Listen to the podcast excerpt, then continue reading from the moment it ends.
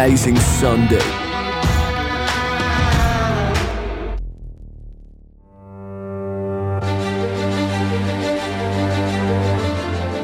Wir schreiben das Jahr 1917. Für den Stellungskampf des Ersten Weltkriegs im Nordosten Frankreichs haben deutsche Soldaten ein ganzes Schützengrabensystem gebaut. Der deutsche Infanterist Kurt Geiler schlief tief und fest, als die Granate einen Schützengraben von Verdun traf. Sie bohrte sich in den Unterstand. Über Kurt brach das Inferno aus, Stützbalken zerbarsten, Erde und Dreck krachten herunter. Schlaftrunken rettete sich der 23-Jährige ins Freie. Überall lagen Tote und Verwundete. Aus dem Unterstand ertönten die Schreie der Verschütteten. Kurt blieb unverletzt. Später, als er seine Habseligkeiten in den Trümmern zusammensuchte, fand er auch seine Bibel wieder. Ein Granatsplitter, groß wie eine Kinderhand, hatte sich in das Buch gebohrt. Wie immer hatte Kurt das Buch zum Schlafen unter seinen Kopf gelegt. Das hatte ihm das Leben gerettet. Wow, was für eine krasse Geschichte. Der Soldat Kurt Geiler im Ersten Weltkrieg, ein frommer Mann, der sich zur Gewohnheit gemacht auch im Krieg, seine Bibel immer dabei zu haben. Und wie wir es gesehen haben in dieser Geschichte, hat die Bibel wortwörtlich sein Leben gerettet. Er hat die Bibel als Küsse gebraucht in der Nacht und die Granate hat sich reingebohrt in die Bibel. Die Bibel, die findet man heute noch in einem Museum und das hat sein Leben gerettet. Und meine Frage heute am Morgen an dich und auch an mich ist, inwiefern sind wir uns auch heute bewusst, dass das Buch dein Leben retten kann und lebensveränderndes Potenzial hat für dich. Nicht unbedingt, wenn du es brauchst als Küsse oder wenn du die Bibel in deinem Büchergestell hast, neben vielen anderen und sich das Buch dort langsam mit Staub deckt, sondern dann, wenn du sie auch regelmäßig lesest und sie zu einem wichtigen, wenn nicht zum wichtigsten Bestandteil machst von deinem Leben. Und meine Frage heute am Morgen ist, inwiefern ist das Wort von Gott die zentrale, das zentrale Ding in unserem Leben? Dort, wo wir die Leitlinie Gottes daraus ziehen für unser Leben. Ich möchte anknüpfen an dem, was Dr. Robby letzten Sonntag erzählt hat. Er hat dort von der Kirche geredet als eine Gemeinschaft. Eine Gemeinschaft von Menschen, die sich freiwillig entschieden haben, in die Gemeinschaft hineinzugehen, weil sie gemeinsame Leidenschaft und gemeinsame Überzeugungen haben, aber vor allem auch, weil sie ein gemeinsames Ziel verfolgen, nämlich geistlich zu wachsen. Er hat das ganz richtig gesagt, dass du grundsätzlich nicht alles musst im Griff haben, damit du Teil kannst werden von der Kirche. Auch hier im ICF, du wirst nicht hier in die Gemeinschaft aufgenommen, weil du besser bist als die anderen und du alle Herausforderungen im Griff hast in deinem Leben. Nein. Sehr wahrscheinlich bist du eher da, weil du realisierst, dass du eben nicht alles im Griff hast. Weil du realisierst, dass du Sachen hast in deinem Leben, wo du dich möchtest entwickeln, wo du möchtest sehen, dass Gott etwas macht. Also du musst nicht alles beieinander haben, zum Teil sein von der Kille. Aber Gott liebt dich zu sehr, als dass er dich möchte so lassen, wie du bist.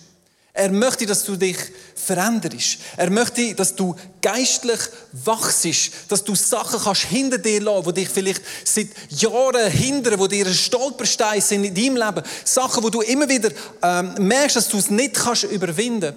Gott möchte, dass du kannst wachsen, dass du dich kannst verändern, dass dein Leben sich verändert. Und darum haben wir als Kirche auch ein Ziel formuliert. Äh, ich nehme das vorweg. Wir haben nächsten Sonntag Vision Sunday und ich möchte dich da ganz herzlich einladen dazu. Aber ich möchte euch heute das Ziel zeigen von ICF, das wir formuliert haben, niedergeschrieben haben auf unserer Webseite, das, was über allem steht, was wir tun.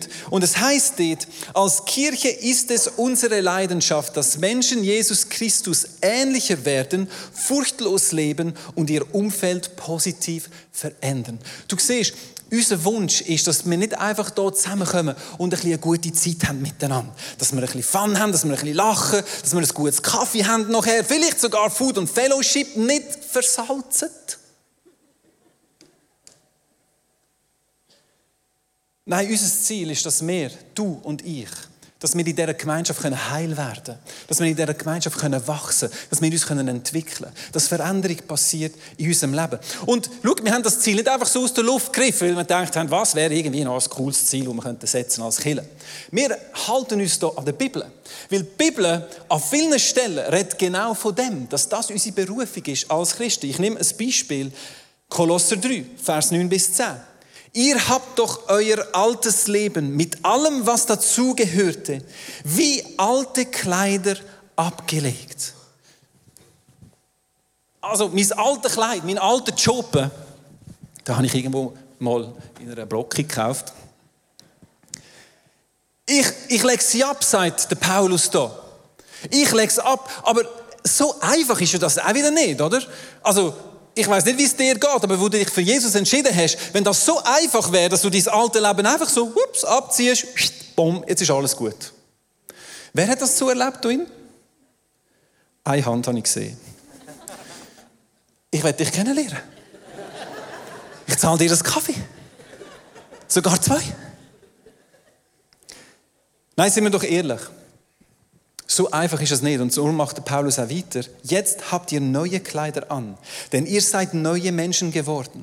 Gott ist beständig in euch am Werk, damit ihr immer mehr seinem Ebenbild entsprecht. Das Ebenbild, wo verloren gegangen ist durch den Sündenfall. Wir sind im Ebenbild Gottes geschaffen worden. Der Sündenfall hat das zerbrochen und Jesus, durch Jesus können wir mehr und mehr wieder zurück in das Ebenbild wachsen, wo Gott gesehen hat, wo er uns geschaffen hat. So habt ihr Gemeinschaft mit Gott und versteht immer besser, immer besser, das redet von einem Prozess, ihr versteht immer besser, was ihm gefällt. Also wir sehen hier, und ich habe aus dem heraus versucht, eine Definition für geistliches Wachstum aufzuschreiben. Dass wir einfach verstehen, um was es geht, wenn wir von Wachstum reden, von geistlichem Wachstum. Und ich habe es folgendermaßen formuliert.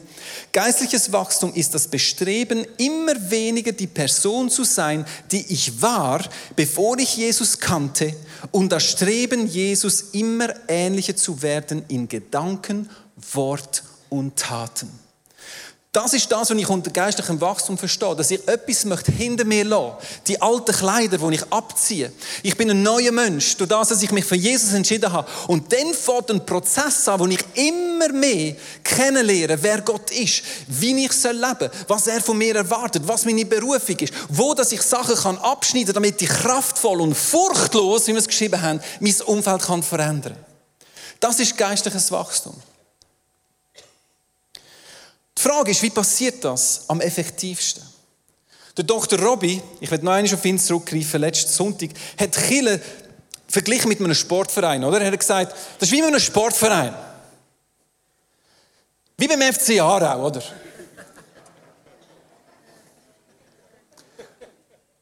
Wenn du GC-Fan bist heute am Morgen, dann werde ich dir einfach, wenn du so genüsslich gelacht hast, möchte ich dir einfach sagen, die Wahrscheinlichkeit, dass Aarau gegen GC wieder spielt nächste Saison, ist relativ groß. Wir wissen noch nicht in welcher Liga und es ist sogar möglich, dass wir so aneinander vorbeidriften. Wir reden wieder drüber.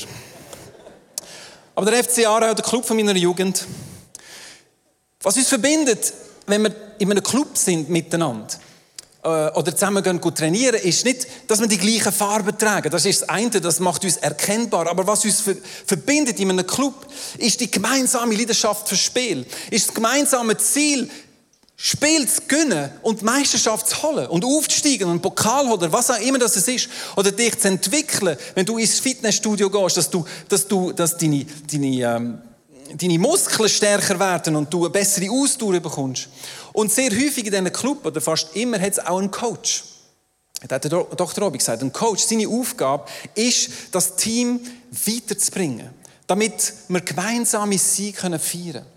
Und wenn man das anschaut, in einem Training, wie passiert das Training? Was macht ein Coach? Ein Coach tut mit seinem Team immer wieder die gleichen Abläufe trainieren, sogenannte Automatismen tut er trainieren, damit Bewegungsabläufe mehr und mehr unabhängig vom Bewusstsein sind. Sprich, eine Mannschaft, die Automatismen ausgeübt hat, kann in jeder Spielsituation, ohne dass du dir zu viel Gedanken machen musst, die richtigen Entscheidungen treffen. Und das macht das Team erfolgreich. Wenn du die Automatismen eintrainiert hast, dass du gar nicht mehr gross musst überlegen und du bist in jeder Situation vom Spiel, hast du eine Lösung parat und das noch vor deinem Gegner. Ich weiß nicht, ob ich euch schon mal erzählt habe, dass ich bei den Senioren vom FC Mu Fußball spiele. Ich habe da ein Bild, also rechts wir am Jubeln, aber das war auch vor dem Match. Und ich habe mir überlegt, die einzigen zwei Automatismen, die bei uns funktionieren, ist Chaos auf dem Platz und das Bier nach dem Spiel. Aber immerhin, ich müssen sagen, das funktioniert. Spiel ist abpfiffen, Harassenbier ist dort. Und das ist die Belohnung, oder, die wir haben für die paar spärlichen Punkte, die wir sammeln. Aber nicht nur im Sport reden wir von Automatismen. Unser Leben ist voller Automatismen, sogenannte Routinen. Oder wir sagen dem auch Gewohnheiten.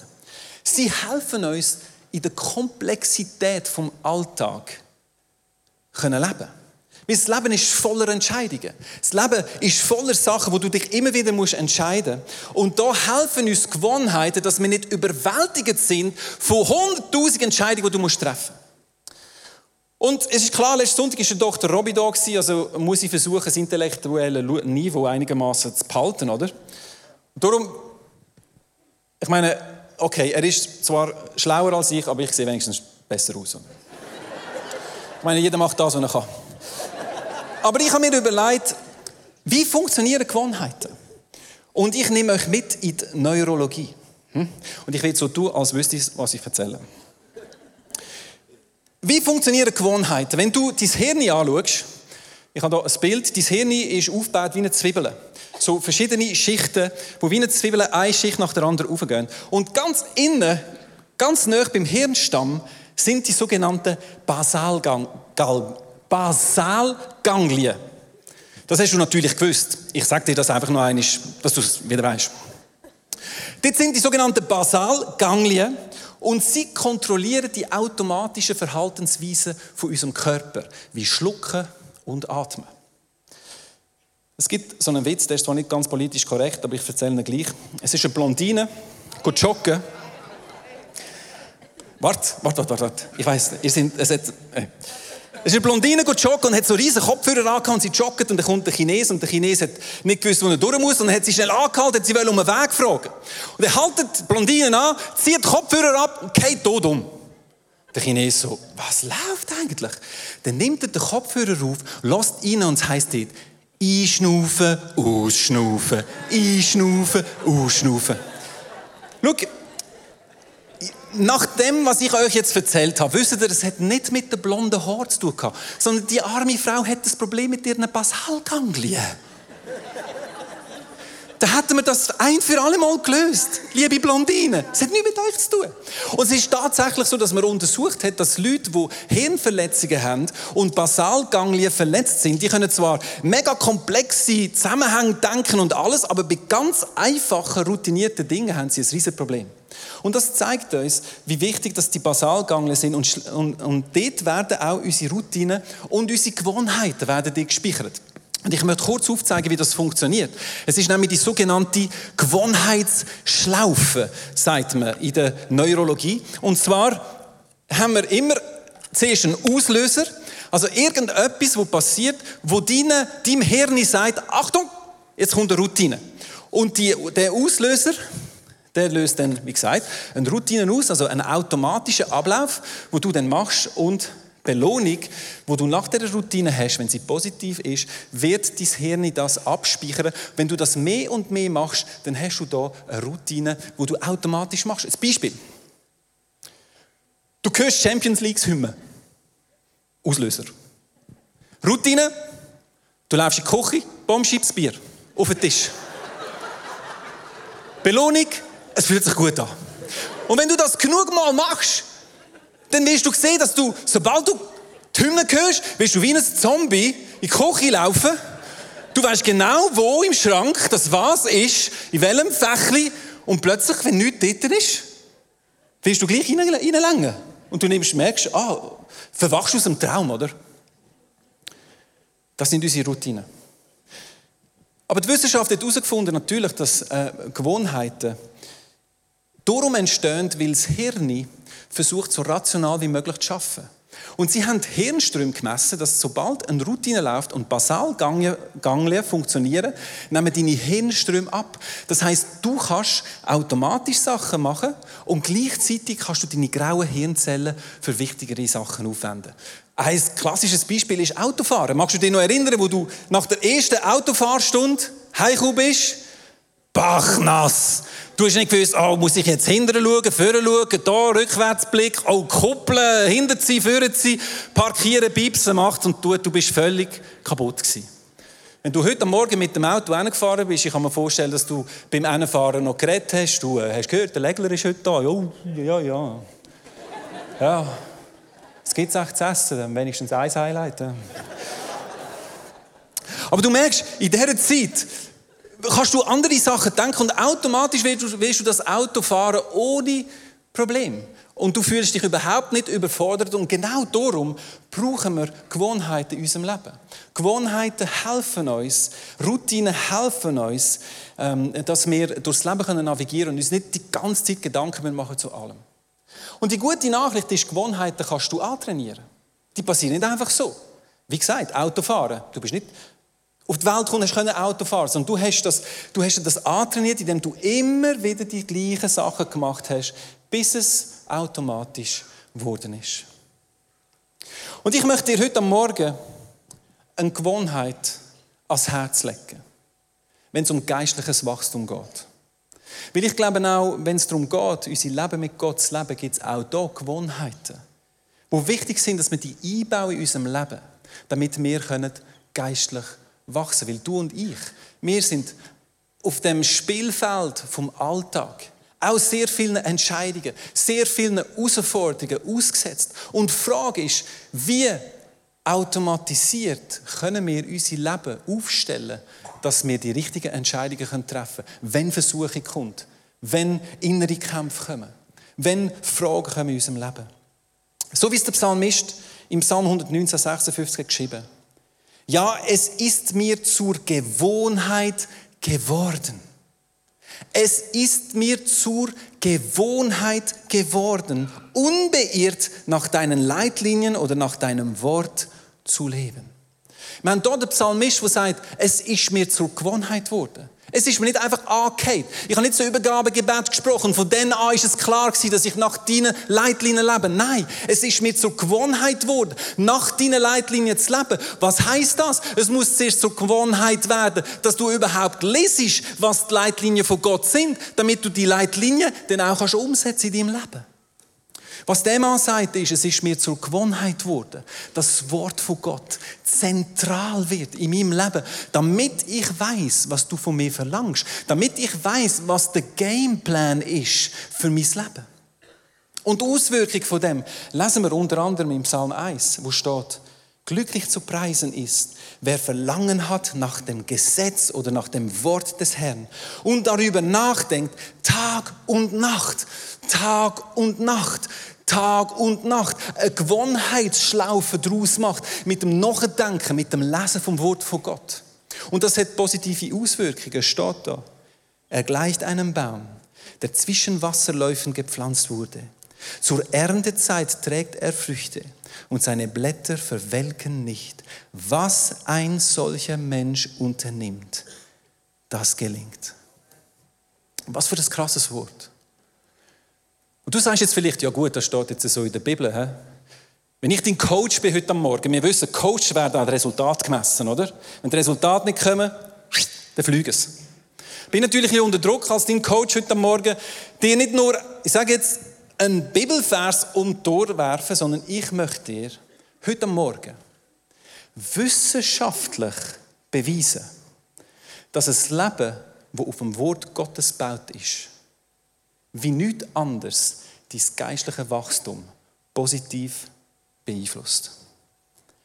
Und zwar habe ich eine Studie, die ich dir möchte vorstellen. Die Studie heißt The Power of Four.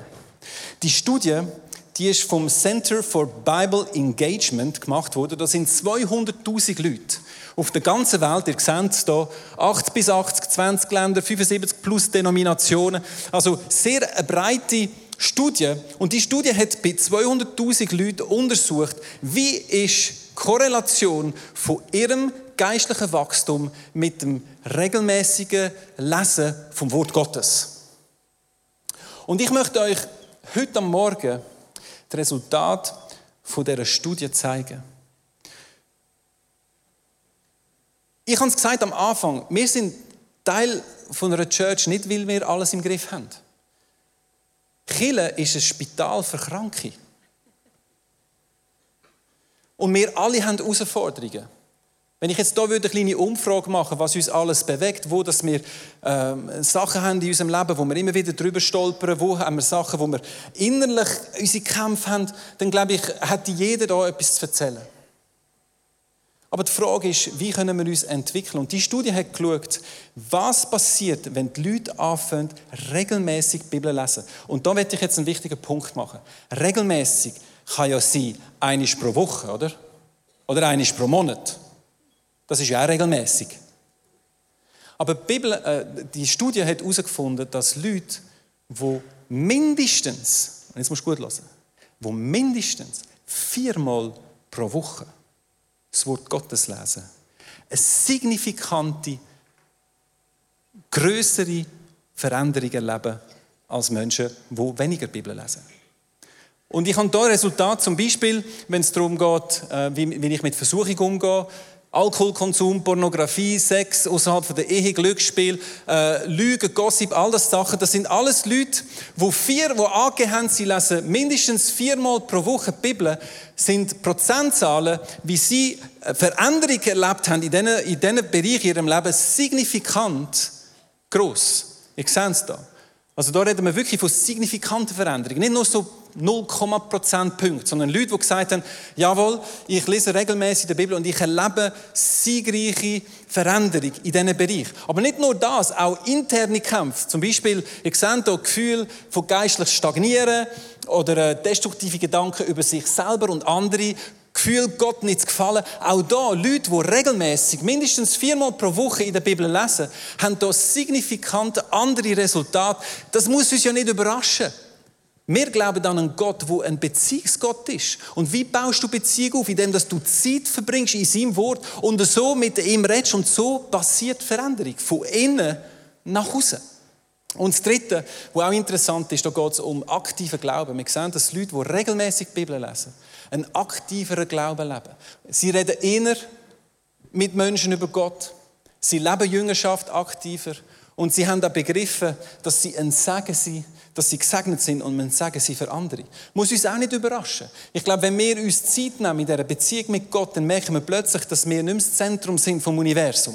Und dass wir das, die Segnungen, die wir von Gott bekommen haben, für einen bestimmten Zweck bekommen haben, nämlich, dass wir die weitergeben können. Sei es das in der Kirche oder außerhalb der Kirche, das spielt ja wirklich keine Rolle. Aber wir sehen die signifikanten Unterschiede.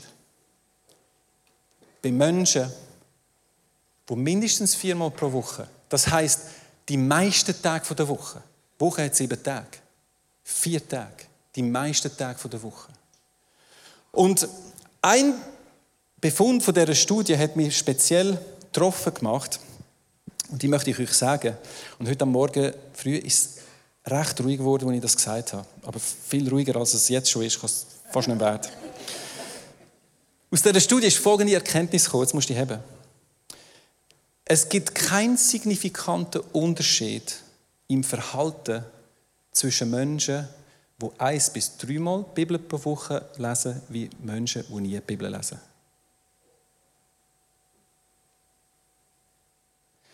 Ich bin auch ein bisschen still geworden, als ich das gelesen habe. Das ist noch krass, oder?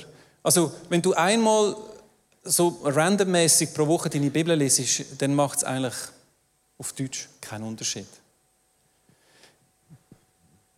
Gewohnheit, Routine. Routine, wo wir in unser Leben einbauen, macht es aus. Dass wir in den Prozess hineingehen können, wo unser Leben signifikant verändert wird. Und ich möchte es heute Morgen ganz praktisch machen. Ich möchte dir kurz zeigen, wie meine Routine funktioniert am Morgen und dich damit inspirieren. Vielleicht hast du ganz eine andere oder vielleicht ist es ein Startpunkt, wie du eine Routine in dein Leben kannst legen. Und meine Routine am Morgen, die startet Der Auslöser ist der Wecker. Ich weiß. Also meine tönt ein bisschen schöner daheim so. Der Wecker, ich verwache, laufe automatisch Stege ab. Basalganglien. Hm? Ja, gut, ich muss ab und zu schauen, dass ich nicht über die Katze stolper, wo dort Wir haben eine schwarze Katze, schwarze Stege, schwarze Nacht. Mhm. Geht die Stege ab, gehe in meine Küche, schalte die Kaffeemaschine ein und dann kommt, weißt du, der Apostelgeschichte, wo das Rauschen war und der Heilige Geist runtergekommen ist? Kennst du die Stelle? Bei mir tun sie so.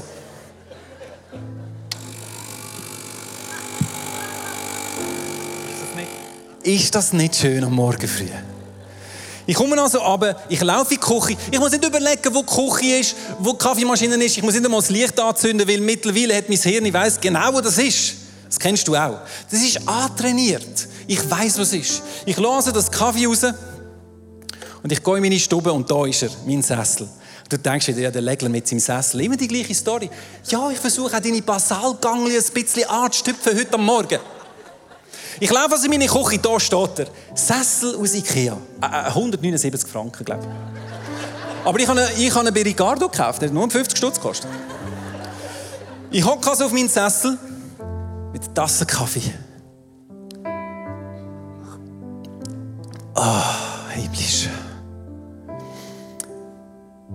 Ich nehme meine Bibel.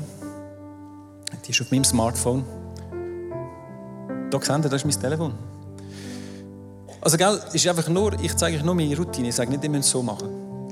Ich hocke auf mein Sofa, ich mache meine Bible-App auf. Und ich habe mir zur Gewohnheit gemacht, der Tagesvers, der kommt ja immer da. Ich nehme den Tagesvers, ich klicke drauf. Und was ich dann mache, ist, ich, ich lese das ganze Kapitel. Also das ist jetzt hier im Kolosser, das ist heute Morgen, Kolosser 2. Und ich nehme Zeit, das ganze Kapitel zu lesen. Und ein Kapitel von der Bibel lesen geht maximal 10 Minuten. Also das ist nicht eine riesengroße Sache. Das sind 10 Minuten, das ist nicht viel.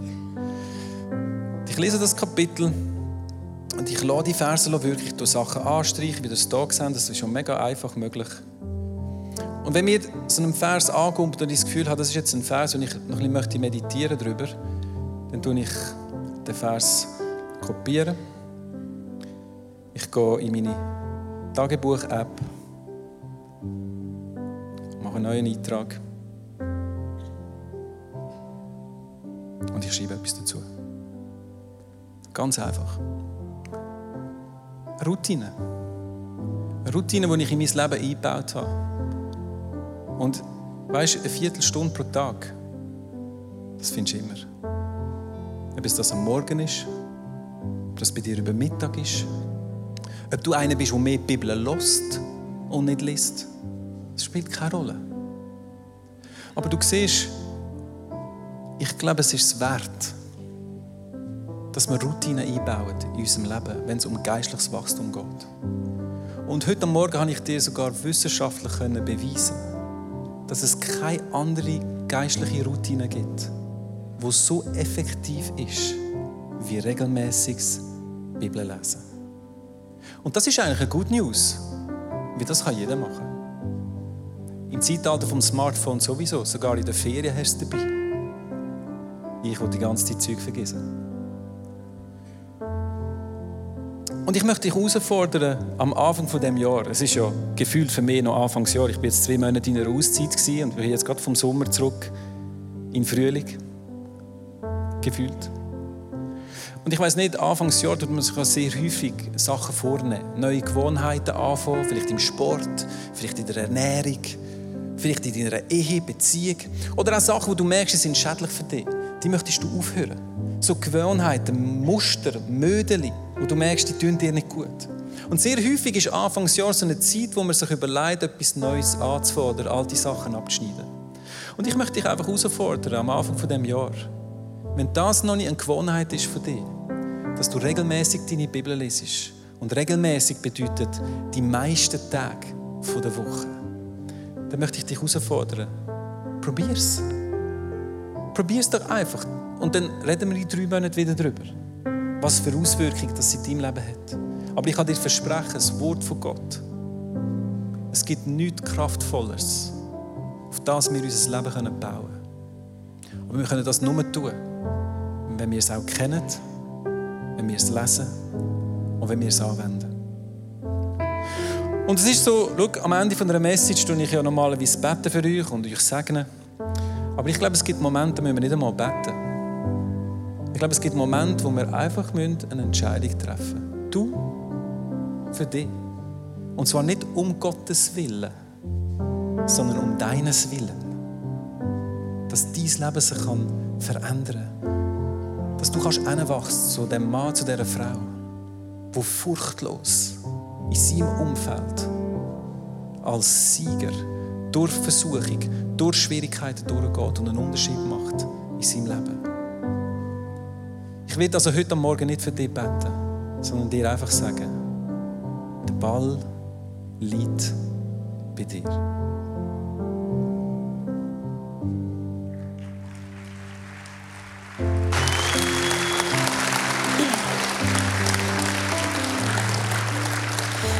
Gottes Wort ist lebendig und voller Kraft. Das schärfste, beidseitig geschliffene Schwert ist nicht so scharf wie das Wort, wo die Seele und der Geist, Mark und Bein durchdringt und sich als Richter von unseren geheimsten Wünschen und Gedanken erweist. Dies Wort ist wie ein Licht in der Nacht, wo meinen Weg erleuchtet. In Ewigkeit, Herr, steht dies Wort im Himmel fest. Glücklich ist, wer Freude hat am Wort von Gott und darüber nachdenkt, Tag und Nacht. Er ist wie ein Baum, der gepflanzt ist am Wasser, wo Frucht bringt Jahr für Jahr und seine Blätter verwelken nie. Was er sich vornimmt, das gelingt. Das Gras verdorrt, die Blumen verwelken, aber das Wort von unserem Gott bleibt gültig für immer und ewig. Wie der Regen fällt und vom Himmel der Schnee und nicht wieder dorthin zurückkehrt, wo er hergekommen ist, sondern die Erde drängt, sie fruchtbar macht und sie sprießen lässt, dass der Bauer wieder Samen hat für die nächste Aussaat und du Brot zum Essen.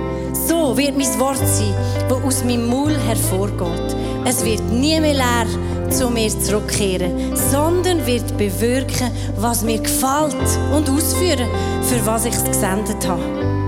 Der Mensch lebt nicht vom Brot allein, sondern von jedem Wort, wo Gott ihm zusagt. Bei dir finde ich Zuflucht. Du bist das Schild, das mich schützt.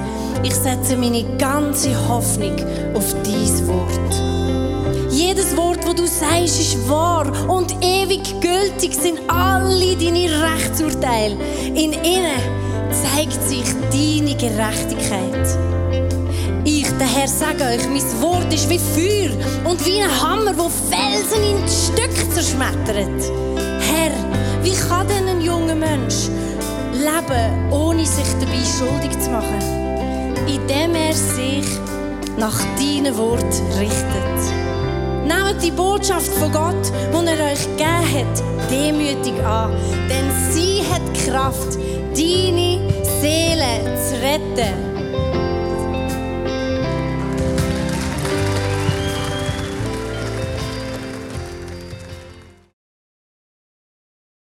Hallo und grüezi. Ich bin Andreas und das ist der Timo und wir sind Teil von der TV-Arbeit vom ICF in Zürich. Und was wir hier genauso machen, das erzählt euch jetzt der Timo.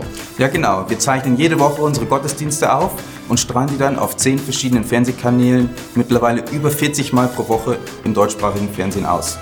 Nicht nur das, wir nehmen auch noch zusätzlich 24 Folgen Story of Christmas auf. Das heißt 24 Mal wie Adventskalender zu Weihnachten gehen wir direkt in die Wohnzimmer von den Leuten zu Hause.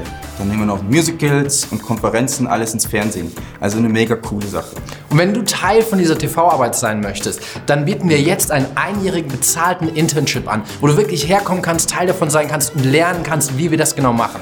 Wir freuen uns von dir zu hören. Yes.